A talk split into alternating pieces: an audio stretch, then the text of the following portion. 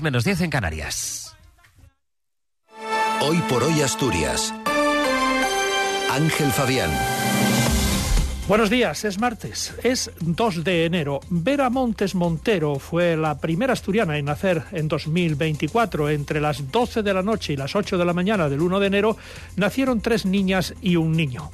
El Partido Popular califica de superficial y demagógico el mensaje de fin de año del presidente Barbón. Itbasa, la empresa que gestiona las estaciones de la Inspección Técnica de Vehículos, contrata a 44 nuevos trabajadores, 35 de ellos inspectores de estación. Además, iniciamos el año laboral con nubosidad y anuncio de lluvias. Tenemos a esta hora 10 grados en Oviedo, 11 en Gijón, Avilés y Langreo, 9 en Mieres y en Cangas de Onís, 8 en Llanes y 14 en Luarca. Hoy tendremos lluvias y chubascos que serán generalizados por la tarde y dispersos en la cordillera por la mañana. Cota de nieve entre 1.200 y 1.600 metros durante las primeras horas, subiendo rápidamente a más de 2.000. Probables brumas y bancos de niebla en zonas altas de la cordillera. Temperaturas en ascenso. No se descartan heladas débiles en las cumbres. Viento del sur girando a suroeste por la tarde, más intenso en las zonas altas y a barlovento de la cordillera occidental disminuyendo por la tarde rachas muy fuertes en el tercio occidental y en las cumbres de montaña. Mañana cesarán las lluvias y el jueves volverán las lluvias eh, y bajarán las eh, temperaturas. De hecho, será el inicio de una invernada que irá a más en días posteriores. Martín Valle nos acompaña en la técnica. Regala unas zapatillas de Trail Running Salomon por solo 99,99 euros. En Navidad, el deporte es un regalo que nunca se olvida. Por un Sport. Son las 7 menos 8 minutos de la mañana. Cuatro bebés han nacido en las primeras horas del año en Asturias, tres niñas y un niño. En el UCA han nacido tres de ellos. La más madrugadora fue Vera Montes Montero, que nació a las 2 y 13 y pesó 3 kilos 480 gramos. Un poco más tarde, a las 3.40, nació Amelia Hernández Oacley, con 3 kilos 110 gramos y por último a las 5 y 8 minutos llegó al mundo Daniel Hernández Jiménez, el único niño. Daniel pesó 4 kilos 260 gramos. La que más se hizo esperar fue Martina, que nació a las 7.40 en el Hospital Álvarez Builla de Mieres con 2 kilos 860 gramos. En el resto de hospitales de Asturias, Cabueñes, San Agustín, Carmen y Severo Ochoa de Cangas del Narcea, Valle del Nalón, Jarrio o el Hospital del Oriente, no hubo nacimientos en las primeras horas del año. El Partido Popular califica el mensaje de fin de año del presidente del Principado, Adrián Barbón, como superficial y demagógico. El portavoz adjunto del PP en la Junta General, Luis Venta, señala que el discurso de Barbón fue de autocomplacencia. Añade Venta que el presidente solo cree en Asturias porque hay variante de Pajares y empeña el futuro al AVE. El AVE, la alta velocidad, no es el salvavidas que pretende vendernos Barbón la alta velocidad es, forma parte de la solución, pero no es la única solución para Asturias. No se puede eh, pensar que con el AVE, eh, con la alta velocidad, Asturias eh, va a ser otra. Nosotros ya creíamos en Asturias, los asturianos ya creían en Asturias antes de que llegase, de que llegase el AVE.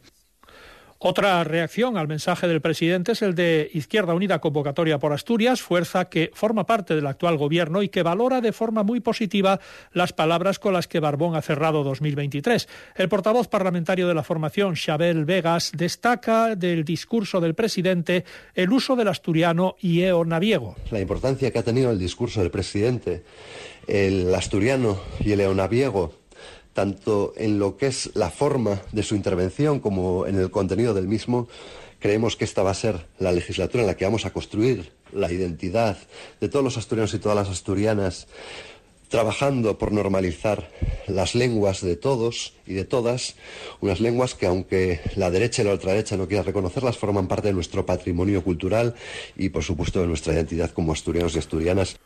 Mientras eh, los trabajadores de la ITV de Asturias están llamados a 35 nuevas jornadas de huelga en enero para exigir al Gobierno la vuelta a la jornada de 35 horas semanales, así como las categorías adecuadas al puesto de trabajo y ampliación de la plantilla, la empresa pública ITBASA inicia el proceso para la contratación indefinida de 44 nuevos trabajadores para la inspección de vehículos, entre ellos 35 inspectores de estaciones.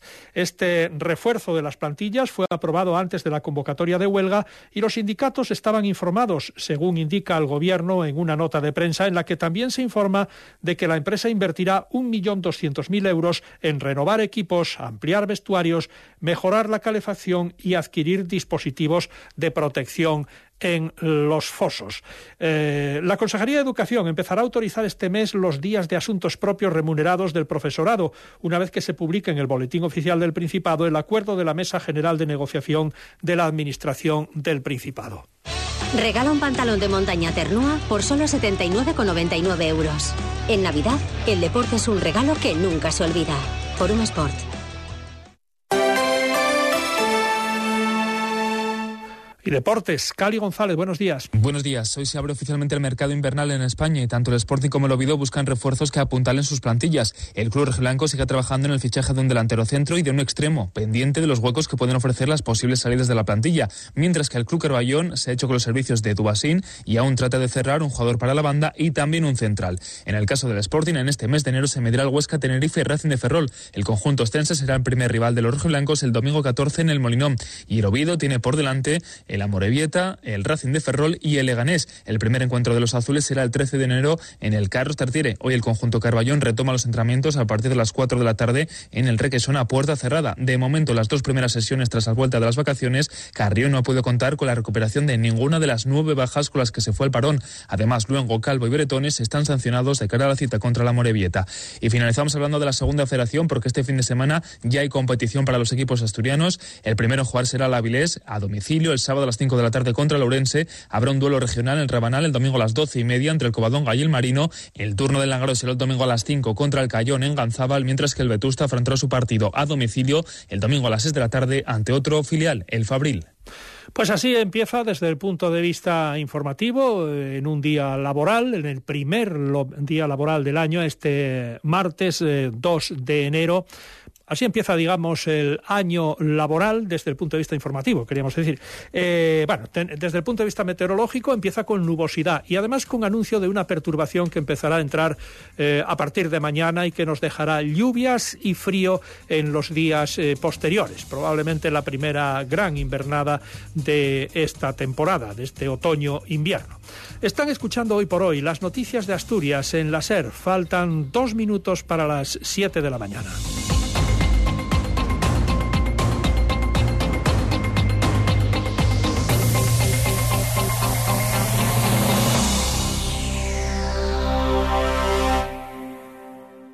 Cadena Gijón. Carlos, como empleado de Caja Rural de